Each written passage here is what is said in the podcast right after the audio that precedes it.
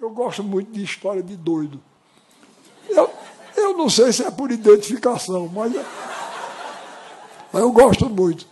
Eu gosto muito. É, eu tenho um primo, Saul. Ele uma vez ele disse para mim, Ariano, na família da gente, quem não é doido junta pedra para os doidos jogarem no povo. E, e eu sei, não sei se é por isso, mas eu, eu tenho um interesse por doido danado porque eles veem as coisas de um ponto de vista original, não é? E isso é uma característica do escritor também. O escritor verdadeiro não, não vai atrás do lugar comum, ele procura o que tem de verdade por trás da aparência. E o doido é danado para revelar isso. O, o nosso presidente é, falam do fato meu pai governou a Paraíba de 1924 a 1928. Então, meu pai, quando, quando governador, construiu um hospício, construiu um hospício e colocou no hospício o nome do maior psiquiatra brasileiro da época, que era um, um médico chamado Juliano Moreira e meu pai colocou o nome de Casa de Saúde Juliano Moreira.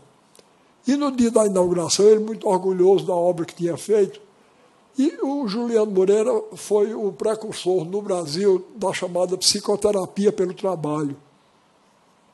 Então, meu pai chegou lá, os médicos todos de branco, e entraram os doidos com os carros de mão que tinham sido adquiridos pelo governo para iniciar a tal psico, psicoterapia pelo trabalho.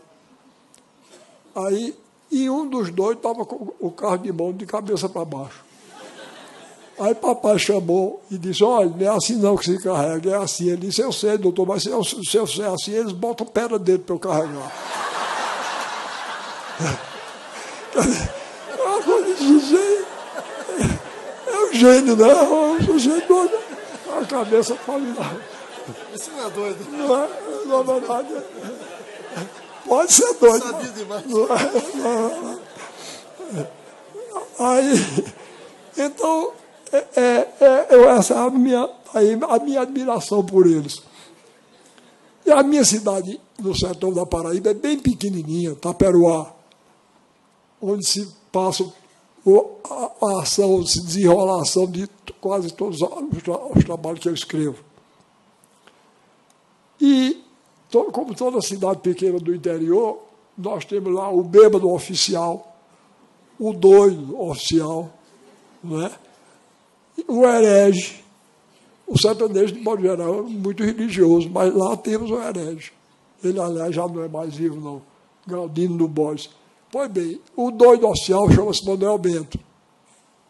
Um dia chegaram, mais ou menos na época de outubro ou novembro, seca danada no sertão do Cariri, que é o meu, um sol de meio-dia, e, e Manuel, Bento estava diante de um muro bem comprido que tem lá, e com, o ouvido encostado no muro, ouvindo assim, escutando atentamente.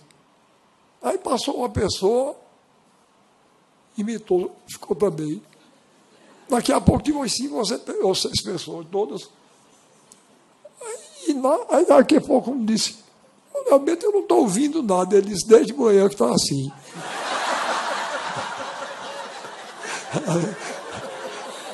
Bom,